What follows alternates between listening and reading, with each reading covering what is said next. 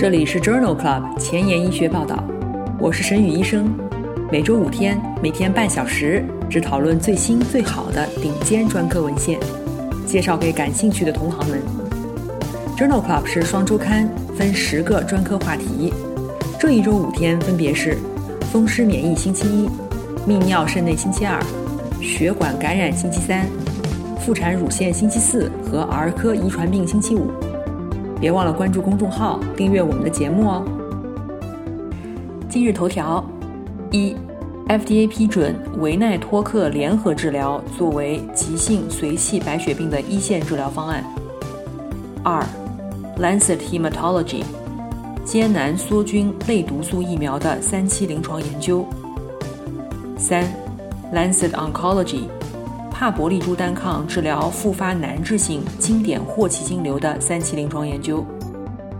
四，Annals of Internal Medicine，血型可能影响重症 COVID-19 的风险。五，Science 子刊，莱纳度胺控制的嵌合抗原受体开关。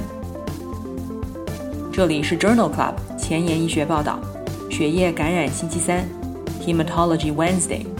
我是主播沈宇医生，精彩即将开始，不要走开哦。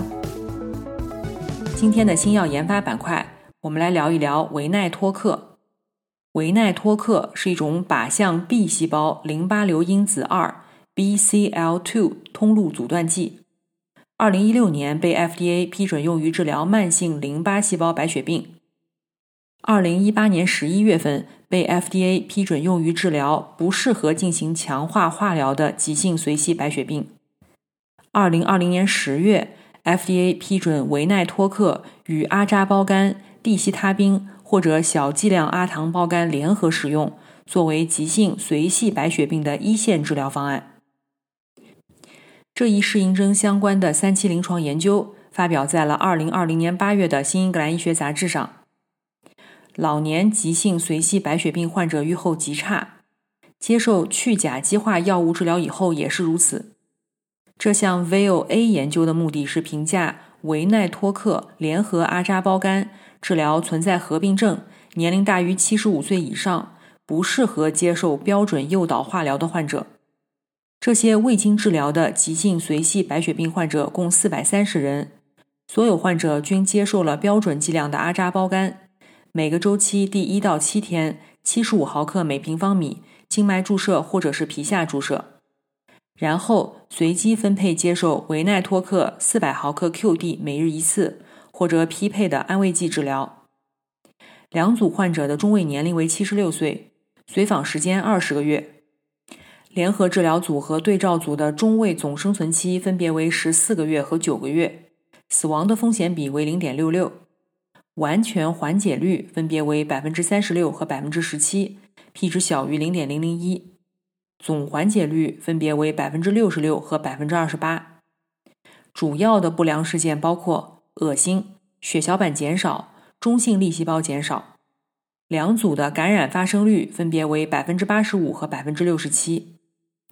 这项 VOA 研究认为，在不适合接受强化化疗的未经治疗的患者当中，阿扎胞苷联合维奈托克能够改善总生存期和缓解率。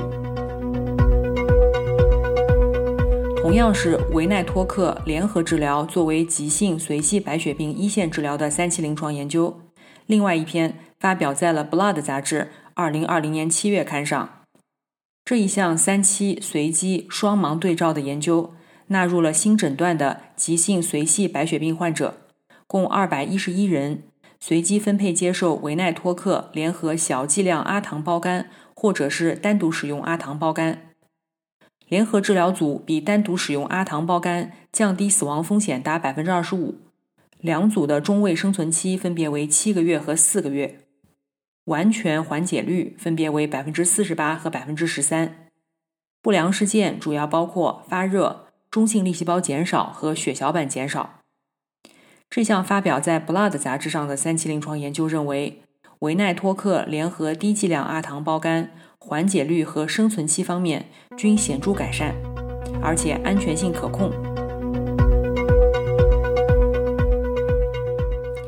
今天的临床实践板块，我们首先来聊一聊霍奇金淋巴瘤。霍奇金淋巴瘤 （HL） 旧称霍奇金病，是淋巴组织肿瘤，其特征是恶性霍奇金，也称 RS 细胞与抑制性的非肿瘤炎性细胞混合存在。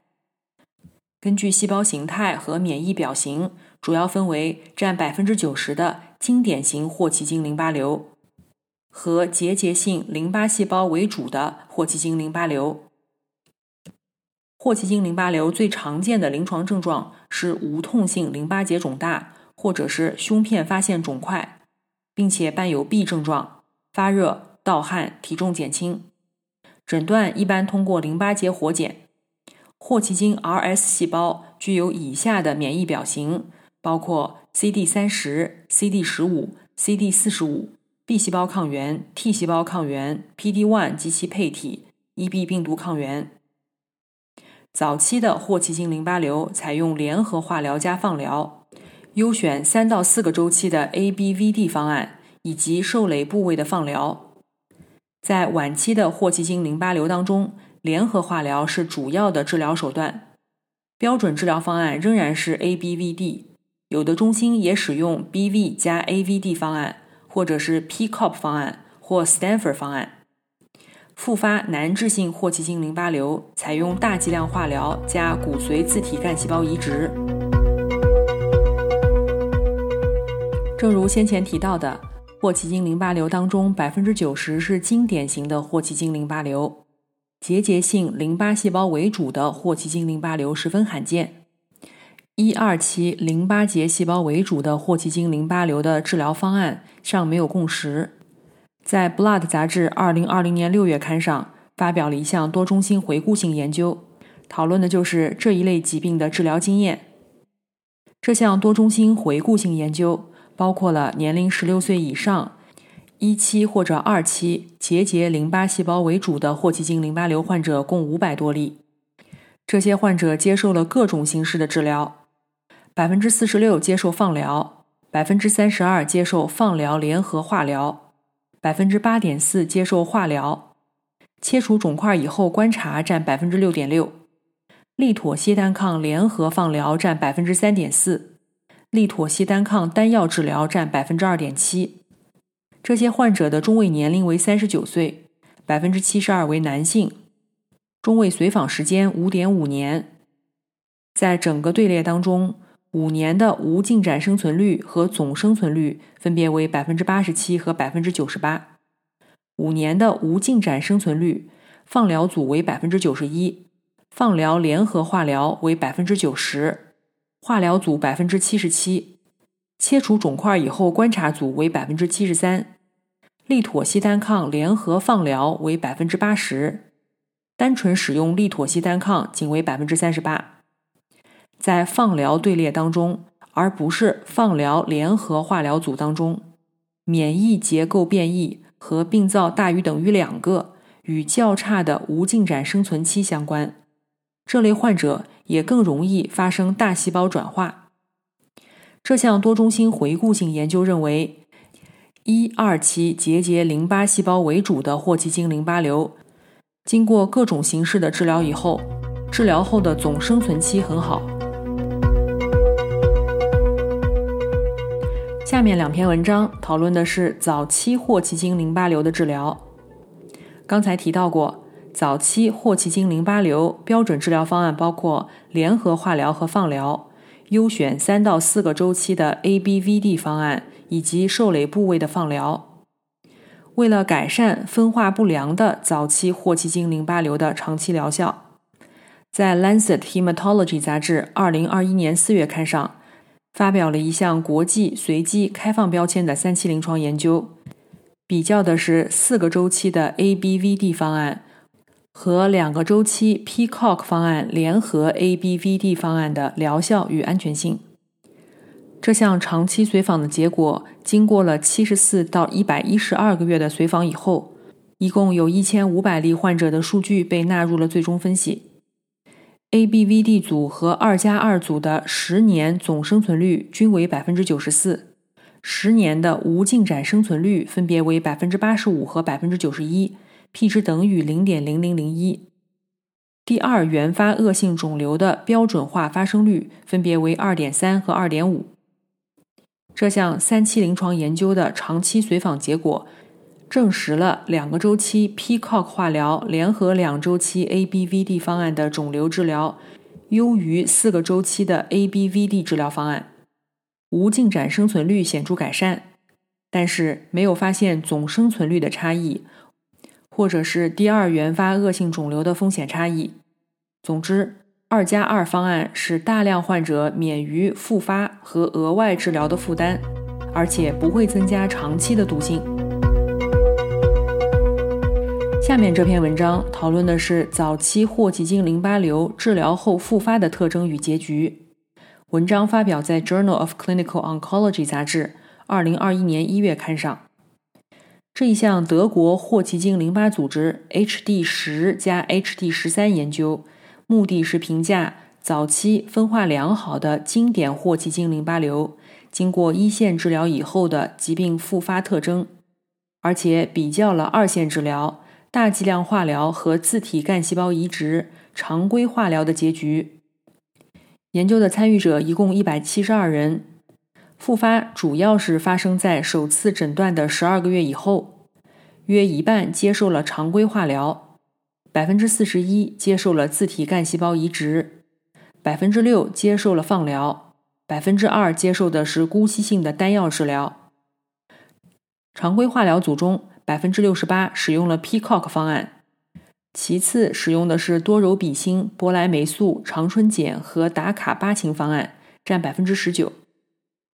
复发时大于六十岁的患者，第二个无进展生存期更短，复发风险升高三倍。HD 十研究当中没有观察到常规化疗与自体干细胞移植对于第二次无进展生存期疗效有显著的影响。在 HD 十三研究当中，六十岁以下患者中，常规化疗的第二年第二个无进展生存率为百分之九十四。而自体干细胞移植为百分之八十三，因此作者认为，早期霍奇金淋巴瘤治疗以后，复发多发生在首次诊断后的十二个月。多化疗方案，比如 Peacock 方案，经常使用，这可能是复发后合理的治疗选择。今天分享的最后一篇文章，我们来聊一聊复发难治性经典霍奇金淋巴瘤的治疗。维布妥昔单抗是靶向 CD 三十单抗偶联细胞毒制剂，于二零一一年上市，用于治疗全身间变性大细胞淋巴瘤（霍奇金淋巴瘤）。这一项发表在《Lancet Oncology》杂志二零二一年四月刊上的 Keynote 二零四研究，目的是比较 PD-1 阻断剂帕博利珠单抗单药治疗。与维布妥昔单抗治疗复发难治性经典霍奇金淋巴瘤的疗效和安全性。这是一项随机非盲法的三期临床研究，招募了18岁以上复发难治性经典霍奇金淋巴瘤患者300例，分配至帕博利珠单抗200毫克静脉注射三周一次，或者是维布妥昔单抗1.8毫克每公斤静脉注射三周一次。中位随访时间二十五个月，帕博利珠单抗组中位的无进展生存期为十三个月，而维布妥昔单抗为八个月，疾病进展风险比为零点六五。最常见的治疗相关不良事件包括肺炎、中性粒细胞减少、周围神经病变。在帕博利珠单抗组当中，发生了一例治疗相关的肺炎导致死亡。这项 Keynote 二零四研究认为。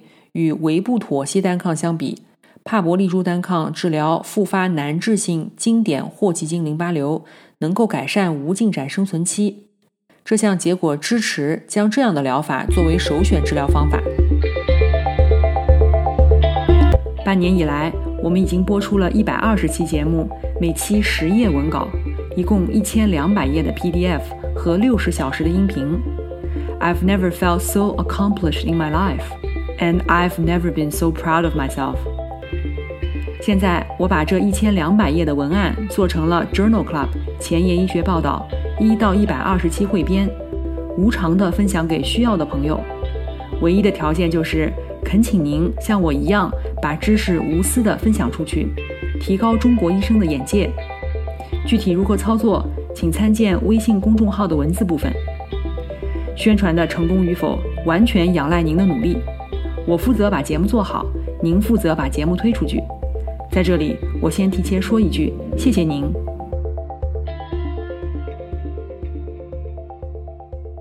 今天临床实践的第二部分，我们来聊一聊艰难梭菌感染。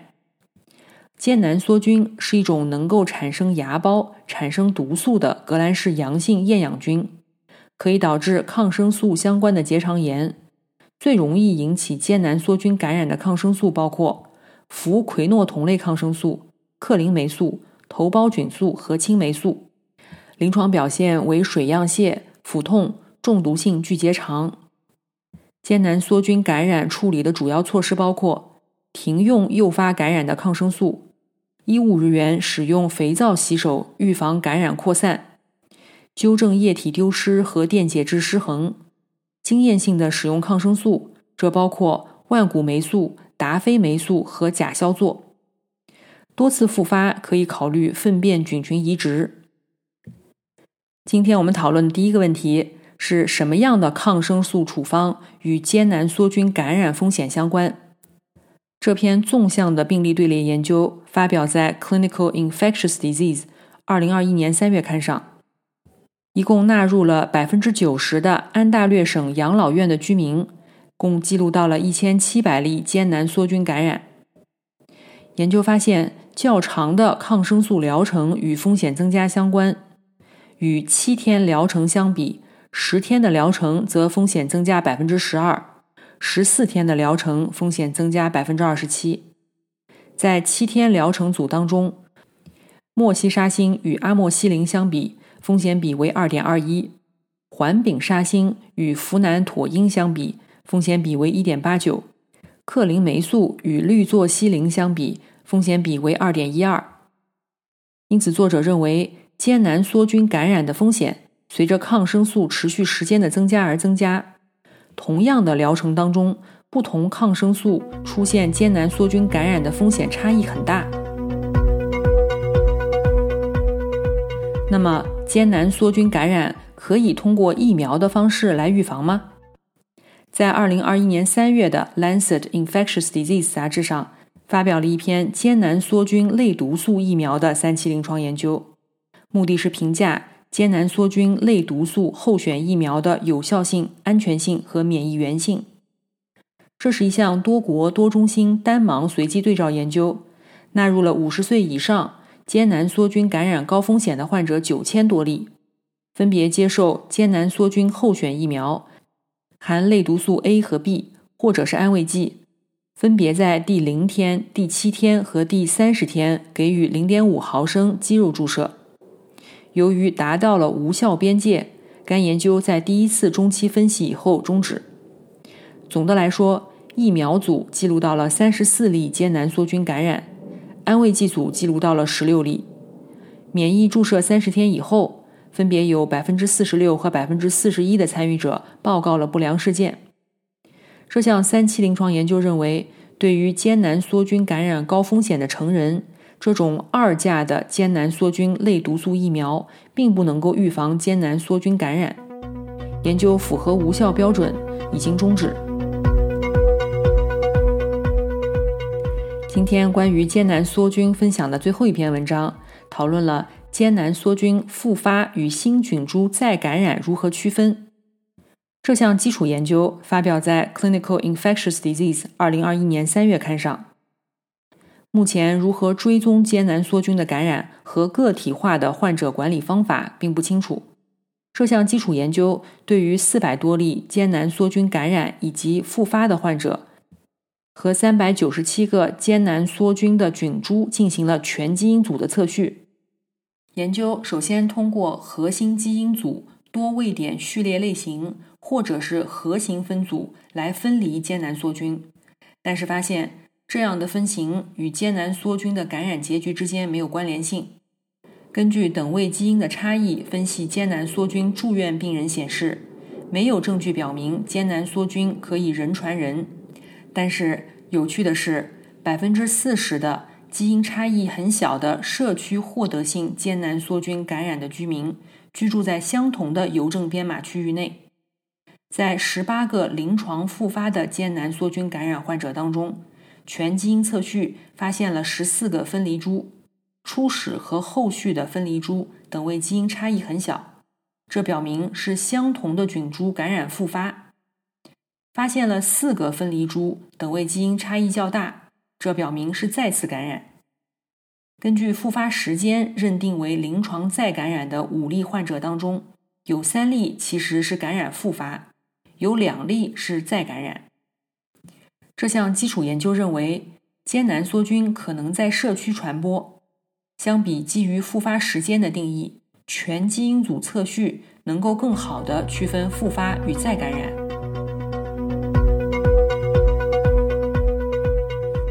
今天的交叉学科板块，我们来聊一聊预防医学与血液科交叉的文章。这篇文章。发表在《Blood》杂志二零二一年一月刊上。接种疫苗可以有效的预防感染，但是未经治疗的或者是布鲁顿酪氨酸激酶抑制剂治疗的慢性淋巴细胞白血病患者当中，对于新型的佐剂疫苗是否有反应尚不清楚。这是两项开放标签单臂临床研究的汇总分析。研究者监测了这些慢性淋巴细胞白血病患者。对于重组乙肝病毒疫苗和重组带状疱疹疫苗的免疫反应，研究发现，布鲁顿酪氨酸激酶抑制剂组患者对于重组乙肝病毒疫苗的应答率显著低于未治疗组，分别为百分之三点八和百分之二十八，未治疗组显著更高。相比之下，两组患者对于带状疱疹疫苗的应答率没有显著差异。分别为百分之四十一和百分之五十九。这两项开放标签的单臂研究认为，布鲁顿酪氨酸激酶抑制剂与新型佐剂乙肝病毒疫苗接种以后免疫应答率降低相关，但是并不影响带状疱疹免疫接种以后的免疫反应。今天的前沿医学。我们来聊一聊莱纳度胺控制的嵌合抗原受体开关这一项基础研究，发表在《Science Translational Medicine》Science 子刊上。嵌合抗原受体 （CAR T） 细胞疗法能够有效的靶向血液恶性肿瘤，但是也能迅速的增殖，并且引起毒性反应。哈佛大学和麻省理工的研究人员使用临床已经批准的药物莱纳度胺。开发了一个 CAR T 细胞疗法的开关。该药物可以通过诱导泛素连接酶和一个 C2H2 心脂降解子积蓄之间的相互作用，介导蛋白酶体降解几种靶蛋白。作者进行了一个系统筛选，以识别莱纳度胺诱导的降解作用非常敏感的超级降解子的标签。并且使用这些标签生成了嵌合抗原受体的关闭开关。为了创建一个开启开关，作者设计了一个莱纳度胺诱导的二聚化系统，需要莱纳度胺和目标抗原同时存在，才能够激活分离嵌合抗原受体。亚治疗浓度的莱纳度胺控制了开启和关闭 CAR T 细胞的功能。在体内研究当中。开启开关显示了莱纳度胺依赖的抗肿瘤活性，而关闭开关可以降解嵌合抗原受体，限制炎症细胞因子的产生，同时保留抗肿瘤的疗效。这项基础研究认为，莱纳度胺门控开关是快速可逆的，将来有望用于临床，以控制基因疗法的作用和不良反应。今天的 COVID-19 板块，我们来聊一聊血型和重症 COVID-19 感染风险之间的关系。这一项以人群为基础的队列研究，发表在2021年3月的《Annals of Internal Medicine》内科学年鉴上。这项研究的目的是确定 ABO 血型和 Rh 血型是否与重症 COVID-19 感染风险相关。研究一共纳入了22万例参与者。平均年龄五十四岁，O 型血与 A、AB 和 B 型血合并的 COVID-19 感染风险比为0.88。O 型血的患者绝对感染风险减少了千分之三点九。Rh 阴性血型对于 COVID-19 感染似乎具有保护作用，风险比为0.79，绝对发生率减少了千分之六点八。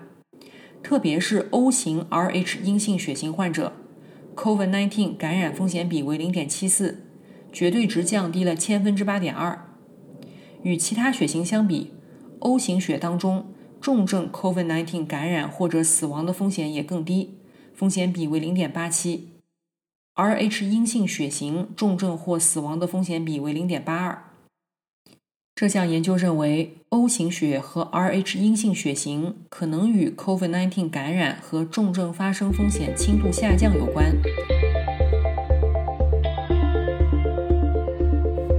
今天就聊到这里。如果你真心喜欢我的节目，不用给我点赞，现在就去转发分享吧。像我一样，免费的把最新最好的临床文献分享给需要的朋友。明天是妇产乳腺星期四，精彩继续，不见不散哦。